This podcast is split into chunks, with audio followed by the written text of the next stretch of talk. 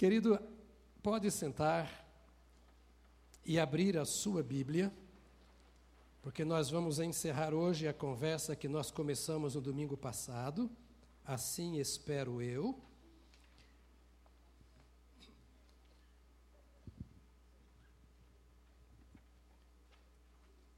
Eu queria que agora você tivesse todo o seu coração voltado para a palavra. Atos capítulo 2. Atos, capítulo 2. Eu vejo alguns irmãos queridos em pé lá atrás. Se você pudesse chegar mais para o meio da bancada, quem sabe ajudaria alguns irmãos a sentar. Na galeria também, tem gente sentado na, na escadaria da galeria, no chão. Talvez se nós tivéssemos, porque agora vou gastar uns 40 minutos. Estão me dando ali 49 minutos. Diga para si mesmo, ai de mim.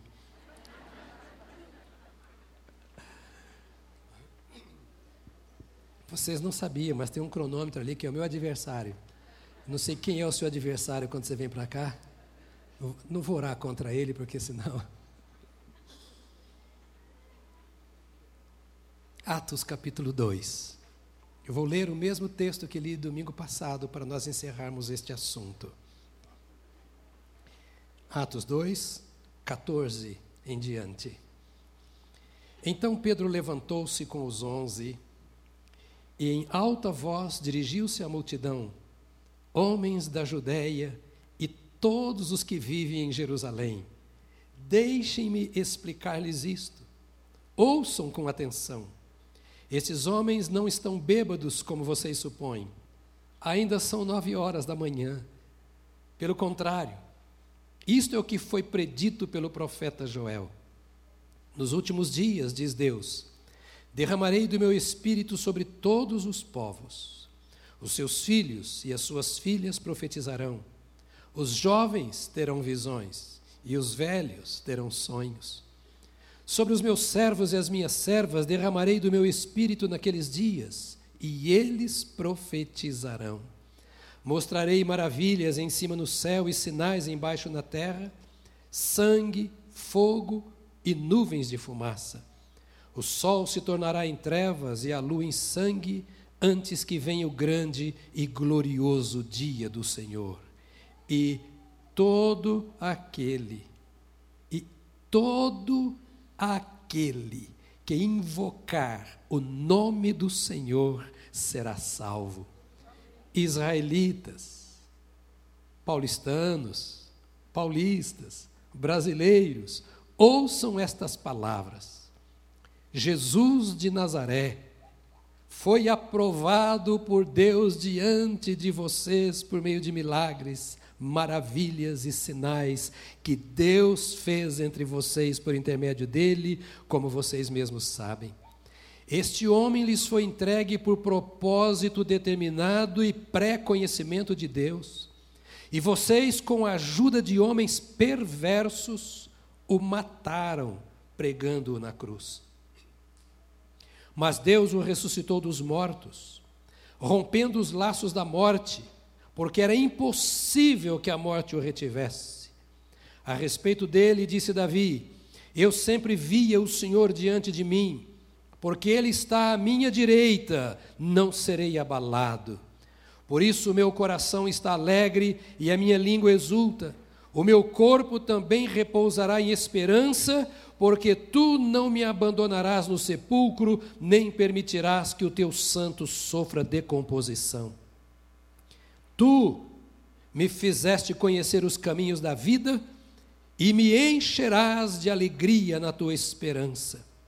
Irmãos, posso dizer-lhes com franqueza que o patriarca Davi morreu e foi sepultado, e o seu túmulo está entre nós até o dia de hoje. Mas ele era profeta e sabia que Deus lhe prometera, sob juramento, que colocaria um dos seus descendentes em seu trono. Prevendo isso, falou da ressurreição de Cristo, que não foi abandonado no sepulcro e cujo corpo não sofreu decomposição. Deus ressuscitou este Jesus e todos nós somos testemunhas desse fato. Exaltado à direita de Deus, ele recebeu do Pai o Espírito Santo prometido e derramou o que vocês agora veem e ouvem. Pois Davi não subiu ao céu, mas ele mesmo declarou: O Senhor disse ao meu Senhor: Senta-te à minha direita, até que eu ponha os teus inimigos como estrado para os teus pés. Portanto, que todo Israel e a Batista do povo saiba, fique certo disto: este Jesus, a quem vocês crucificaram, Deus o fez Senhor e Cristo. Quando ouviram isso, seus corações ficaram aflitos. E eles perguntaram a Pedro e aos outros apóstolos: Irmãos, que faremos? Pedro respondeu: Arrependam-se e cada um de vocês seja batizado em nome de Jesus Cristo para perdão dos seus pecados e receberão o dom do Espírito Santo. Pois a promessa é para vocês, para os seus filhos e para todos os que estão longe, para todos quantos o Senhor, o nosso Deus, chamar. Com muitas outras palavras os advertia e insistia com eles: salvem-se desta geração corrompida. Salvem-se desta geração corrompida. Salvem-se desta geração corrompida. Os que aceitaram a mensagem foram batizados. E naquele dia houve um acréscimo de cerca de 3 mil pessoas. Eles se dedicavam ao ensino dos apóstolos, e à comunhão, e ao partir do pão, e às orações. Todos estavam cheios do temor, e muitas maravilhas e sinais eram feitos pelos apóstolos. Todos os que criam mantinham-se unidos e tinham tudo em comum, vendendo as suas propriedades e bens, distribuíam a cada um conforme a sua necessidade. Todos os dias continuavam a reunir-se no pátio do templo, partiam o pão em suas casas e juntamente participavam das refeições com alegria e sinceridade de coração, louvando a Deus e tendo a simpatia de todo o povo. E o Senhor lhes acrescentava todos os dias os que iam sendo salvos. Já preguei. Acabei de ler um sermão. Cinco minutos. Este foi o primeiro sermão da igreja. Primeiro sermão pregado à igreja, nascida no dia de Pentecostes. O Espírito Santo moveu o apóstolo Pedro. Mas eu posso imaginar naquele tempo esses apóstolos do Senhor Jesus com um olhar vago, o coração um pouco apertado, com sensações estranhas no seu interior, acabando de ouvir o Senhor Jesus dizer-lhes que eles eram responsáveis por dar continuidade à obra. E eles fazendo aquela pergunta: como eu vou fazer a vontade do Senhor? Como eu posso cumprir isso que Ele está colocando em minhas mãos, ou em nossas mãos, se Ele vai embora. Nessa sensação de fraqueza e de incerteza quanto ao que vai acontecer no futuro, como é que nós podemos, em nome de Jesus, impactar a cidade de Jerusalém e toda a Judéia com este evangelho? Como é que nós vamos alcançar o coração e a mente deste povo com o evangelho do Senhor Jesus? Nós queremos fazer e não sabemos como. Será que esse povo nos ouvirá? Será que Deus fará as obras que ele fez por meio de Jesus e por nosso intermédio enquanto nós caminhamos com Jesus? Haviam andado tanto tempo ouvindo, repetindo as obras de Jesus, viram o Senhor em glória, ele sendo glorificado, coberto de uma nuvem de glória no monte. Eles viram a morte de Jesus. Eles viram o Cristo ressurreto, conversaram com ele, não lhes faltava conhecimento da palavra, não lhes faltava experiência com Jesus Cristo, não lhes faltava instrução da parte do Senhor quanto ao que deveriam ser e fazer, mas agora se sentiam incapazes capazes. O futuro era apenas interrogação para eles. Naquele momento, eles apenas cumpriam uma ordem. Quem não sabe o que fazer, obedeça às instruções. Você já ouviu isso alguma vez? Quem não sabe o que fazer, obedeça às instruções. Jesus tinha dado uma instrução. Fiquem dez dias. Aliás, não fiquem dez dias. Fiquem na cidade. Eles ficaram dez dias. Até que sejais revestidos de poder. Há uma experiência com Deus que elimina muitas dúvidas. Há uma experiência com Deus que desfaz a fraqueza. Há uma experiência com Deus que torna o incapaz em capaz. O que não pode em alguém que pode. E Jesus disse: vocês fiquem parados, fiquem quietos, mas fiquem juntos, porque esse aparente caos vai acabar. Esta palavra era para eles, é para você e é para mim. Porque muitos de nós, talvez aqui hoje, estejamos dizendo a mesma coisa. Eu vejo a situação do Brasil e eu sei que o Senhor é a resposta. Eu sinto na pele, eu sinto no bolso, no orçamento, eu sinto na educação dos meus filhos, eu sinto no relacionamento conjugal, eu sinto o caos que nós estamos vivendo na presente geração. E eu não sei o que fazer. Eu sei que Deus é a resposta, mas eu não consigo tornar concreta essa resposta. Eu sei que o Evangelho de Deus é o poder para a salvação de todo aquele que crê, mas eu não sei compartilhar esse Evangelho, eu não consigo obedecer esta ordem de Jesus, pregar o Evangelho, proclamar a salvação, eu não sei argumentar para alcançar a mente, a emoção e a vontade do ser humano para que ele tome a decisão. Como eu, que vim do pecado e salvo por Jesus Cristo, posso impactar o ambiente onde eu vivo. Minha casa, minha escola, meu trabalho, minha cidade. Como eu posso ser um agente de transformação, como Jesus foi e quer ser através de mim agora? Eu preciso recordar o que dissemos domingo passado. Fique na sala de espera.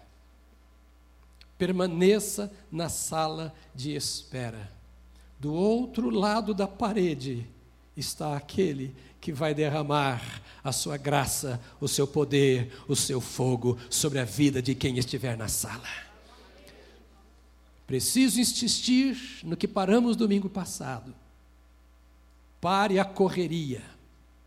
Insisto fazendo uma pergunta: você ouviu domingo passado? Obedeceu? Parou na sala de espera? Você esteve aqui domingo passado e me ouviu falar com muita ênfase sobre esse assunto. Refletir, avaliar, corrigir, corrigir a sua caminhada com Cristo. Eles não eram desviados, eram apóstolos. E a mensagem do evangelho que eles iriam pregar não era para um povo estranho, era o povo de Israel.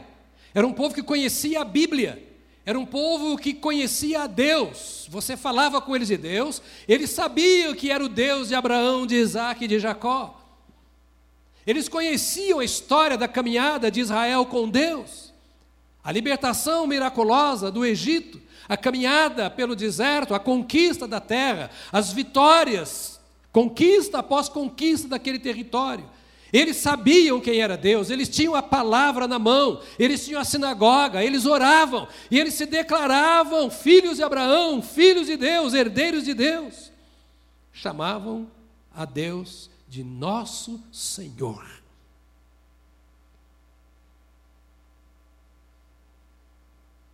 Mas não conheciam a Deus. E o drama era: como que eu vou pregar esta palavra falando de Deus para um povo que sabe tudo de Deus. Ah, isso eu já sei, não, isso eu não concordo. E agora estava no cenáculo, vou colocar na sala de espera, dizendo: Eu preciso de um milagre para alcançar o coração do meu cônjuge. Eu preciso de um milagre para trazer de volta o meu filho, a minha filha que está desviada.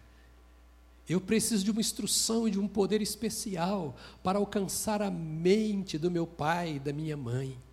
Eu preciso tirar a minha família que está caminhando a passos largos para a perdição. Eu preciso alcançar o meu colega de trabalho, aquele que vive comigo nesse mesmo ambiente.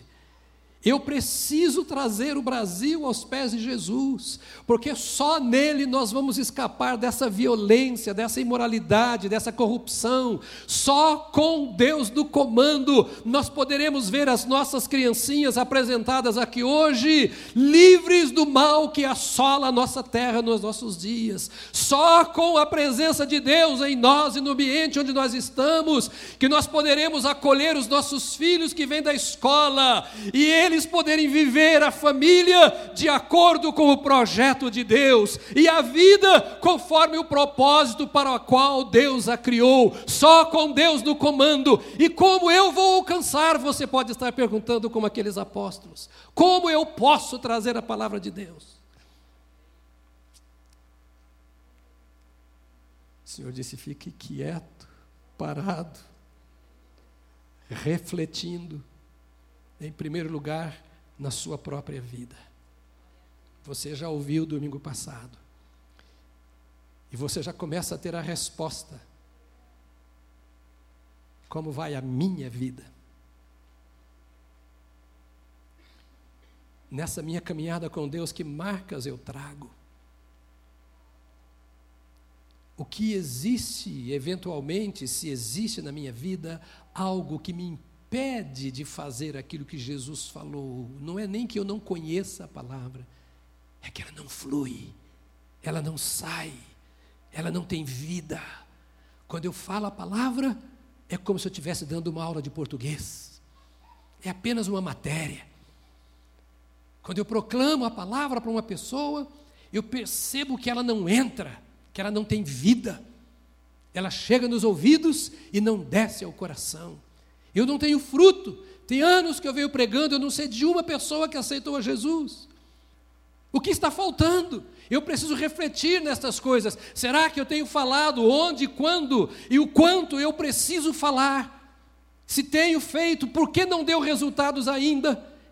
E a sua postura a nossa postura deve ser esta: eu não vou perder a minha família, eu vou ganhá-la para Jesus. Eu não vou perder no meu ambiente de trabalho a contaminação que existe. Deus me pôs ali como um profeta, como sal, como luz, como homem, como mulher de Deus. E Deus me pôs ali para Ele fazer a diferença através de mim. Mas eu preciso estar parado em um lugar onde eu reflita sobre a minha vida e onde eu de fato avaliando possa corrigir o que precisa ser corrigido naquele ambiente que eles estavam de oração, de avaliação. Certamente eles tinham tempo para pensar assim: Deus fez promessas. Diga para si mesmo: Deus fez promessas para mim. Deus fez promessas. E olha, me escute.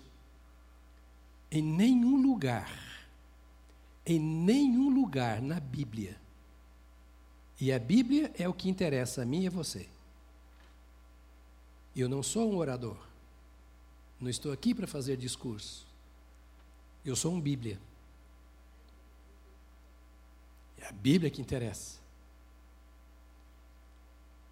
Não é o que você ouve e vê nos jornais, na imprensa, e nem na universidade, nem no mundo é a Bíblia. E a Bíblia diz que Deus tem promessas para você e para mim. E o Deus que fez promessas é fiel para cumpri-las. Não apenas poderoso, ele é fiel. Ele tem poder para fazer e ele faz, porque ele prometeu. E o Senhor Jesus disse assim: Olha, vocês estão se sentindo assim, mas eu quero que vocês fiquem lá naquele lugar em Jerusalém, na salinha. Diga para o irmão, vai para a salinha, irmão, vai. Vai para a salinha. Até que do alto vocês sejam revestidos de poder. Juntos vocês têm uma causa. Antes de sair para cumprir a missão, se você quer cumpri-la, como eu tenho dito, do jeito que é para ser feito, pare de se encher do que não vai te ajudar. Pare de encher a sua cabeça do que não contribui para o cumprimento do propósito de Deus na sua vida. Pare de dar prioridade na sua busca àquilo que não vai fazer de você um homem, uma mulher cheia do Espírito Santo. Não abandone o trabalho, não abandone a escola, não abandone a universidade, não abandone o pós-doutorado, não abandone a família, não abandone a vida, não abandone as oportunidades que Deus te dá, mas dê prioridade a Deus para que Ele te encha do Espírito Santo que Ele prometeu e Ele quer cumprir em sua vida. Pare! Pare!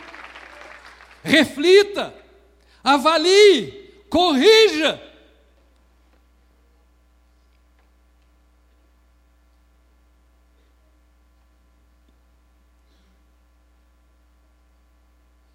Meu Deus, eu acho que eu não vou conseguir sair disso.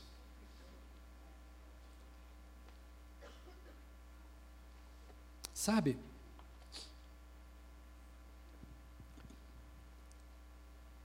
Por que ficar pulando de galho em galho, de reunião em reunião, de problema em problema, de busca em busca?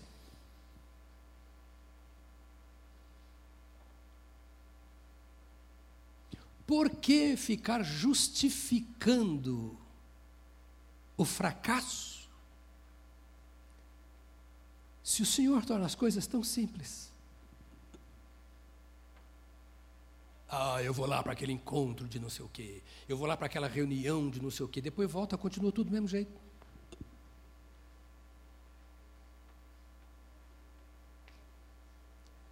Para eu não apanhar sozinho na saída, diga para o irmão do seu lado: cria juízo, irmão.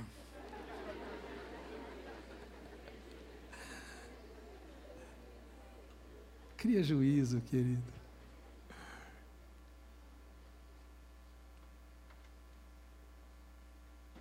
Deus prometeu e deu a orientação de como é que você recebe o que ele prometeu. Por que você fica querendo ouvir a minha orientação? Eu não tenho nada para te dar. Segue a orientação do seu pai, que perdoou você. Você não merecia, nós não merecíamos. Na nossa miséria, ele nos alcançou e disse: Vem cá, querido, eu te amo, entenda o meu amor. Aqueles homens sabiam que era Jesus. Como você sabe? Jesus um dia perguntou para eles assim: escuta, o que o pessoal fala aí a meu respeito? E o Pedrão, logo o Pedro, sempre o Pedro, ah, Jesus, o pessoal fala aí que o senhor é Isaías, Jeremias, Elias, um dos profetas, alguma coisa assim. E Jesus falou: vocês têm andado comigo há um bom tempo tem ouvido a minha palavra, tem visto o que eu faço. O que é que vocês pensam? Eles pensam assim, e você pensa o quê? Disse Pedro: Tu és o Cristo, o Filho do Deus vivo. Tu és o Cristo, o Filho do Deus vivo. Talvez um apóstolo olhou para o outro e disse assim: Quem falou isso para ele? Sempre precipitado, olha o bocão. Está o Pedro outra vez falando, mas Jesus disse assim: Pedro, bem-aventurado tu és porque não foi nenhum desses apóstolos que te revelou, não foi nenhum sacerdote que te revelou, não foi a lei que te revelou, mas o meu Pai que está nos céus é que te revelou. Tu és bem-aventurado, tu és feliz, porque tu recebeste a revelação. Eu sou mesmo Cristo. Você recebeu essa revelação, não recebeu? Houve um dia que o Espírito Santo colocou você no canto e falou assim: Você está tão aflito, você está tão vazio. Você está precisando se completar na sua vida espiritual e não sabe como. O Espírito Santo te convenceu, vai lá, Jesus é a solução. E agora Jesus fala assim: tudo bem, você teve, Pedro, vocês tiveram a revelação, como você, Batista do povo, teve a revelação de que Cristo é de fato, que Jesus é de fato o Cristo. Mas agora Jesus falou assim: para você anunciar isto, você precisa ser menos humano e mais sobrenatural. Você precisa dominar menos a si mesmo e deixar que o seu Deus domine mais a sua vida. Você precisa deixar de se em si mesmar e se esvaziar. Descobrir que você não passa de um monte de carne vazio se Jesus não entrar nesse coração. Que a vida não tem sentido se você continuar assim.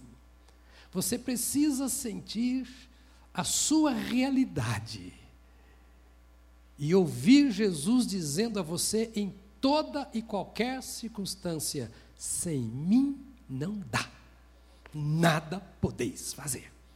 Sem mim não dá. Então pare, pense, avalie e se encha deste Senhor e lembre-se da promessa que ele tem, porque ele é fiel para cumprir. Se você parar, se você buscar, você encontrará o Senhor, que quer dominar a sua vida. E sabe, Deus pode fazer na sua vida na hora que você menos espera. Você precisa ter fome de Deus. Eu era um jovem de 17 anos, desesperado por Deus. Eu acho que Deus colocou a Bíblia, no, que, que, que meu pai, melhor, colocou a Bíblia no ventre da minha mãe. Porque eu comecei a conhecer a Bíblia antes de eu saber ler. Eu decorava versículos, tinha paixão pelas Escrituras. Fui criado assim. Pecador como você. Não sou um anjo. É, talvez eu saia para você me tocar lá para saber que eu sou exatamente igual a você. Se eu não tomar banho, eu vou ter o mau cheiro que você tem. Eu tenho que tomar banho, passar perfume. Se eu não cuidar da minha alma, eu sou igual a todo mundo. E todo mundo é igual a mim. Mas aos 17 anos eu via que não estava legal a minha vida com Deus. Crente, batizado, eu era presidente da Associação Noroeste de Jovens Batistas da Convenção Brasileira aos 17 anos. Eu ia prestar serviço militar no ano seguinte, estava morrendo de medo por causa do ambiente que eu ia viver, não sabia o que ia acontecer. E eu sentia que eu estava a um passo de me afastar. Eu não tinha motivo. E aliás, olhe e escute não há uma pessoa na face da terra que tenha motivo justificável para se afastar de Jesus. Não se dê ao direito de desculpas. Porque você não está brincando, você está falando com Deus e Deus conhece o seu coração e a sua mente. É bobagem eu querer ser mais justo do que Deus. O Senhor mandou entrar por esse caminho, mas não dá certo. O Senhor falou que é para eu ser assim, mas eu não consigo. Então Deus não sabe o que fala, não sabe o que faz, Ele não sabe a obra que fez na minha vida. Eu tenho mais direito de andar no pecado do que Deus de dirigir a minha vida. Aquele que me dá a vida não tem autoridade sobre mim. Eu posso dizer a Ele o que eu vou ser e fazer. Não é Ele quem tem autoridade para dizer para mim o que eu tenho que ser e fazer. Sou eu o dono da minha vida, seja aqui ou na eternidade. Posso eu me livrar das garras do diabo e do pecado? Ou eu preciso do Senhor para andar comigo?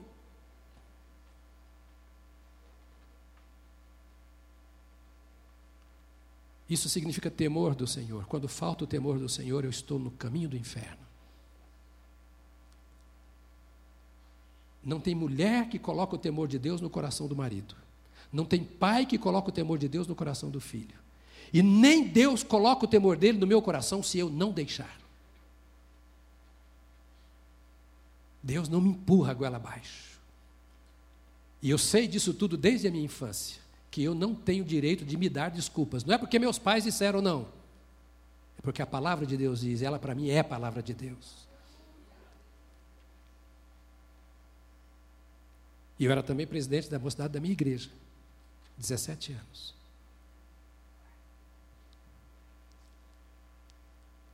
E eu ia orar, não conseguia mais orar.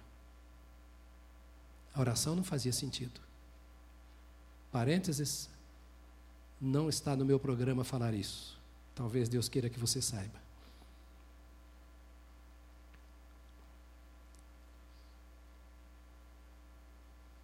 Perdi o prazer pela palavra que eu conhecia. Perdi o amor por Deus. E quero dizer a você uma coisa: você é aquilo que você ama. Quer descobrir quem você é? Descubra o que você ama.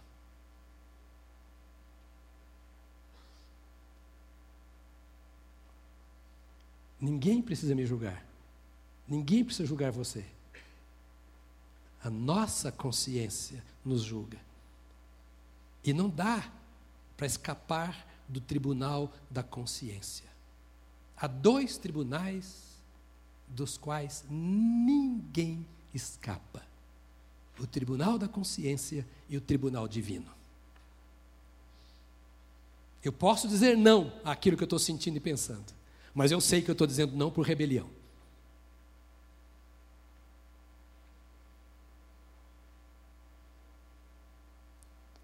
E eu dizia a Deus: eu não, não quero crescer assim. Eu não quero ir para um quartel assim. Eu não quero estudar assim. Eu não quero nem vir à igreja do jeito que eu estou. Cheio de conhecimento. Com oportunidades mil, mas vazio do Senhor. É um caos a vida de um crente assim. Porque ele luta contra a sua própria consciência. Ele luta contra a própria experiência que teve com Deus. E o Espírito Santo fica assim no seu ouvido, falando assim: Por que se eu te amo tanto?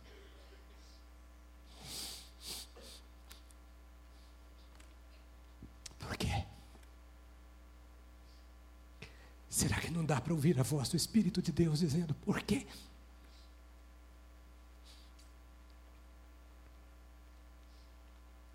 E comecei a buscar.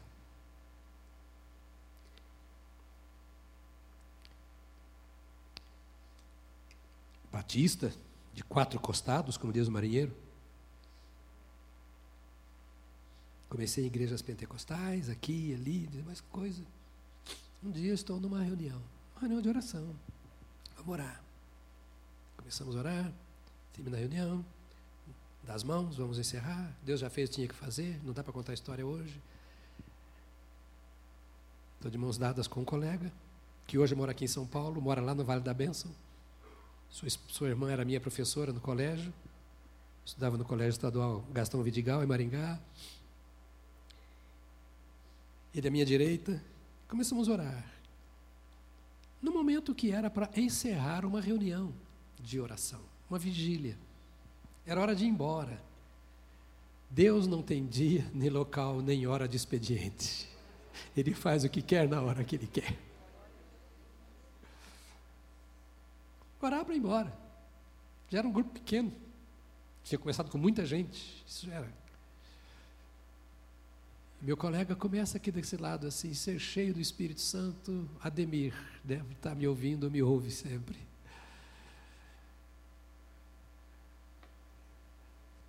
E ele começa a sorrir, sorrir, sorrir. Eu olhei e falei, que cara esquisito. É meu colega de colégio. A irmã é minha professora. Eu sei quem é o cara. Ele não é um cara que está rindo assim, é um cara até sério. E eu olhei para ele assim, de repente eu comecei a rir dele. Aí eu quis parar de rir.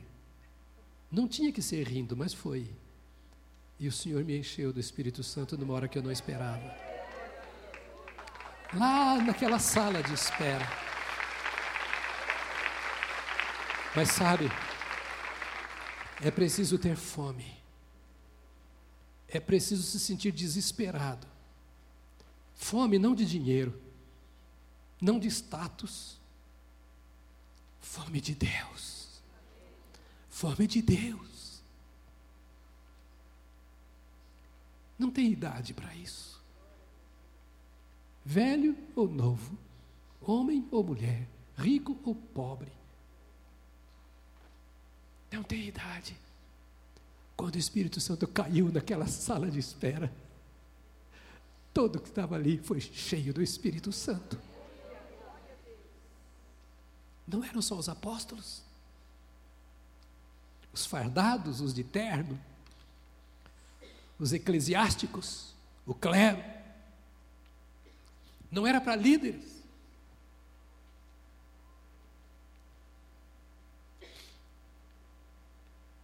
É para todos, inclusive os que estão longe, quantos o Senhor nosso Deus chamar.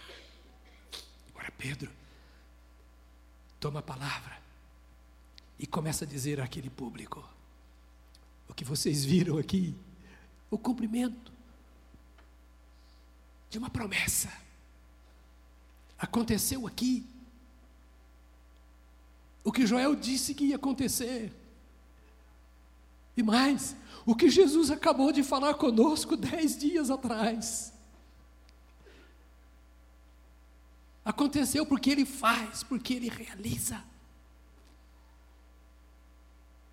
De repente levanta um Pedro, e eu vou ficar aqui, porque não vai dar para encerrar a mensagem. Eu acho que Deus não está preocupado com meus bolsos, Ele está preocupado com você. Ele não morreu pelos meus apontamentos. Jesus morreu por você. E eu não sei porque hoje eu sou um desviado, eu saí do que eu ia falar aqui.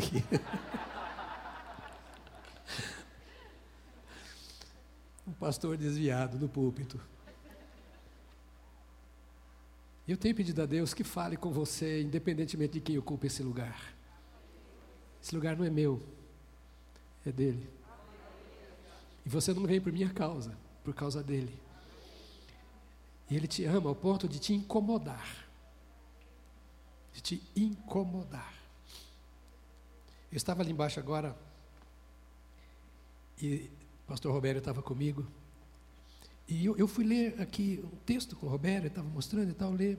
Eu já tinha pregado de manhã, e o que eu estou falando agora de manhã, agora, não tem muito a ver com o que eu falei na parte da manhã, embora o desejo fosse repetir. Aqui o texto diz que eles compungidos em seu coração.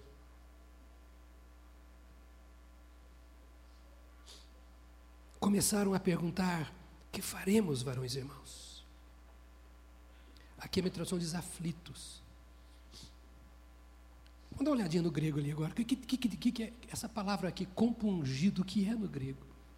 Sabe qual é? Ferido.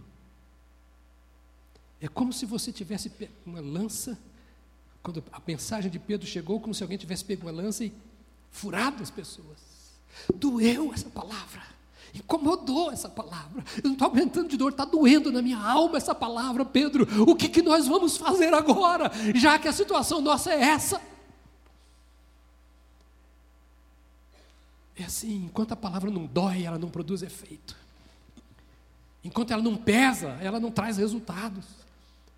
Por isso a Bíblia diz que ela é a espada de dois gumes.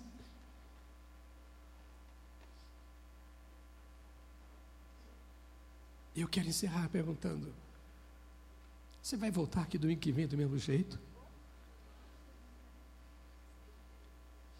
Será que você vai ter tempo para o Senhor nessa semana? Será que você vai se sentir também incomodado?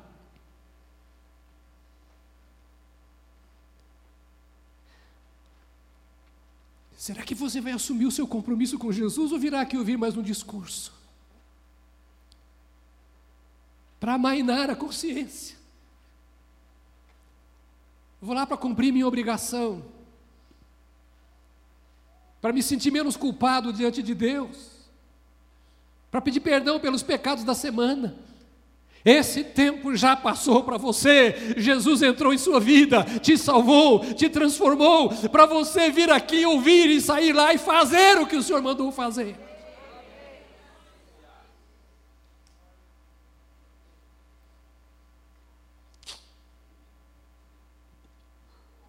Para que o Brasil seja salvo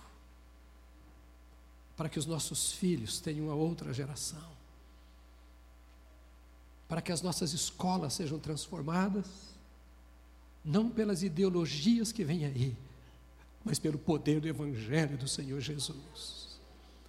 Estamos com medo do que vai acontecer com nossos filhos, com nossos netos, porque nós não conhecemos o Evangelho. A Bíblia fala que o Evangelho é o poder de Deus, não há ideologia maior do que o Evangelho.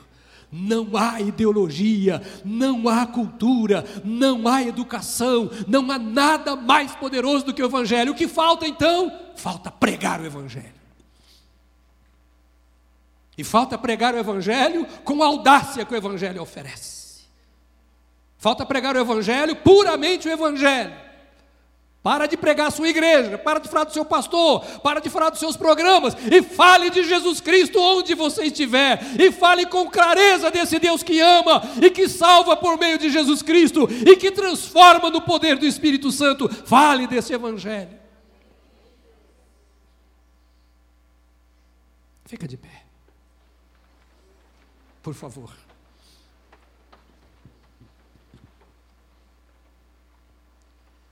Eu sou obrigado a dizer que domingo que vem nós continua.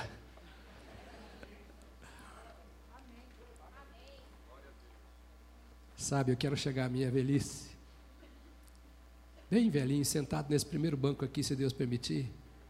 E olhando vocês, as crianças, os jovens, dizendo assim: valeu a pena viver esse Evangelho. Amado, Jesus morreu para que você tenha esse tipo de vida. Não se mate para não viver o que Jesus quer que você viva. Carregue outra cruz. Não carregue a cruz do malfeitor. Não faça mal para si mesmo. Deus te ama. Deus te ama. Deus te ama. Você não pode compreender o quanto Ele te ama.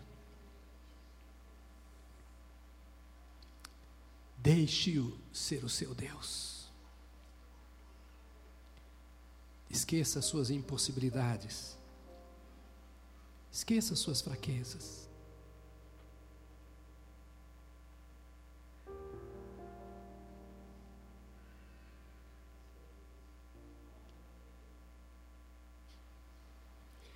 Esqueça o que não pode trazer para você esperança. Esperança não é prosperidade.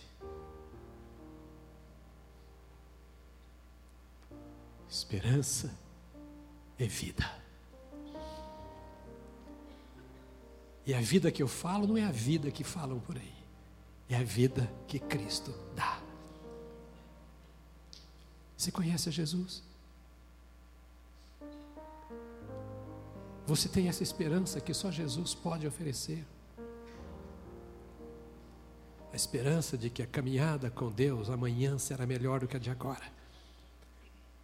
De que Ele cumprirá, porque Ele é um Deus de promessas, e Ele cumprirá porque eu estou andando na esperança, me alimentando da esperança, vivendo da fé.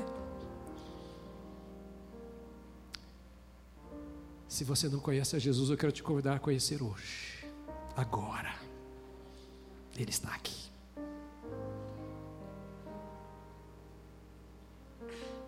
Eu não só sei, como sinto a presença do Senhor aqui. Não só sei que Ele está, não só porque Ele prometeu,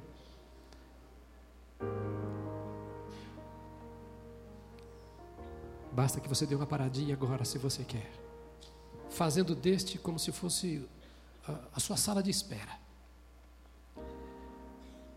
E você se voltar para Jesus agora e falar: Senhor, eu não te conheço mas eu sei que o Senhor me conhece.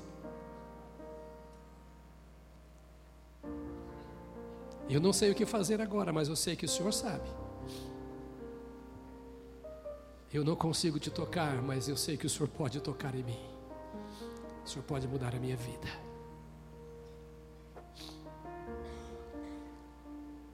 Talvez você queira dizer agora: Eu quero me entregar a Ti, Jesus, para que Tu me salves para que tu me perdoes. Ouça bem, talvez como aquela multidão que ouviu Pedro, Você é uma pessoa criada dentro da igreja, com Bíblia na mão, com oração, com culto, com sacrifício, sei lá com que mais. Isso não conta ponto. O que conta é se Jesus já entrou em sua vida. É isso que conta. Porque Jesus não vai levar aqueles que frequentaram a igreja, mas aqueles que são igreja. Que tal você hoje tomar uma decisão de vir para Jesus? Abandonar o que não presta. Jogar fora o que está te sufocando, te oprimindo, entristecendo, comprometendo a sua vida. E pular nos braços daquele que deu a vida para que você tenha vida verdadeira e em abundância.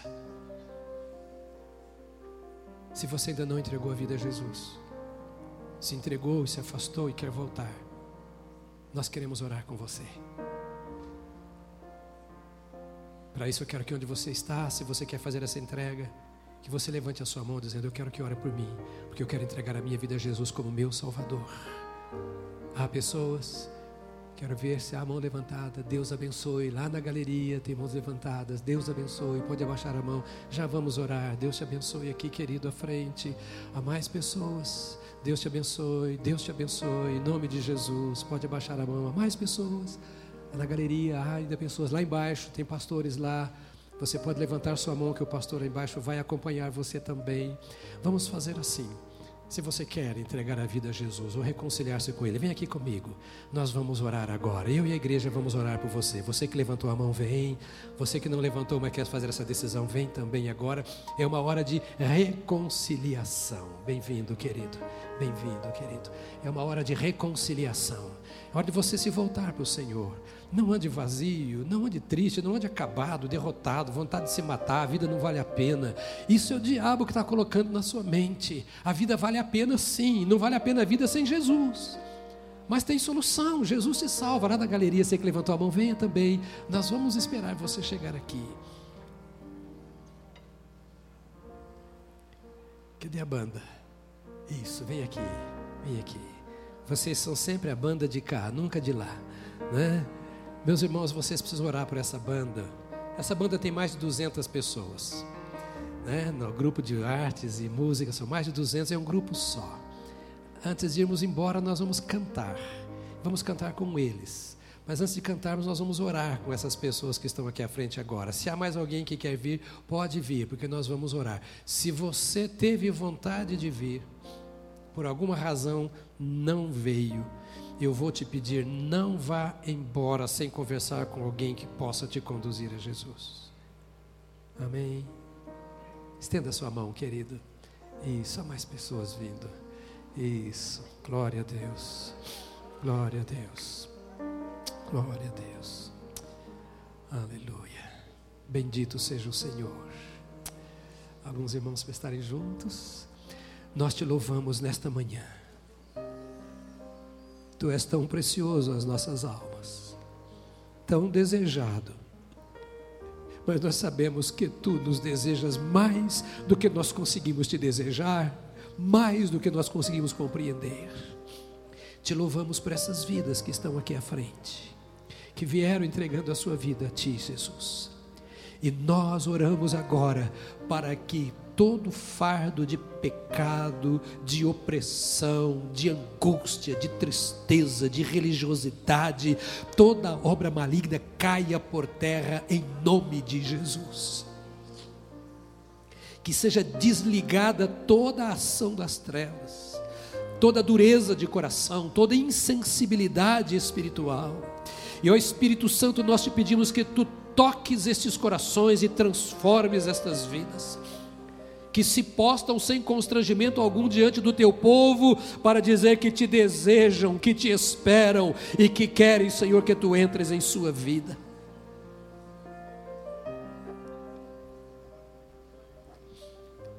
Escreva esses nomes no livro da vida, Senhor, para que nunca mais se apartem de ti. Limpa-os por inteiro Domina seus corações e mentes na unção do Espírito Santo para a tua glória, em nome de Jesus. Amém. Amém. Amém. Aleluia. Eu vou fazer um duplo pedido a vocês. Primeiro, dê uma olhadinha para trás para vocês verem que família linda vocês têm.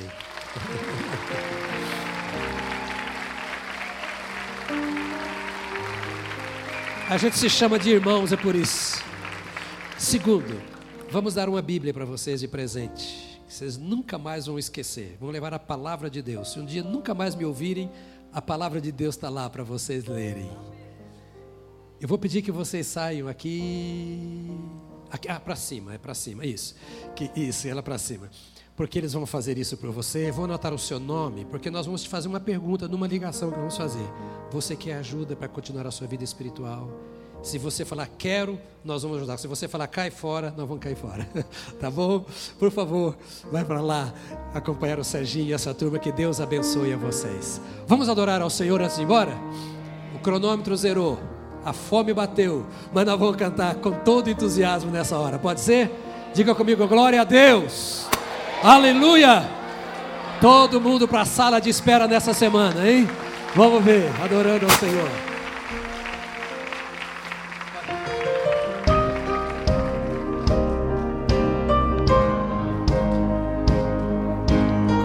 seu coração, você vai cantar. Tá? Só saia depois que cantar.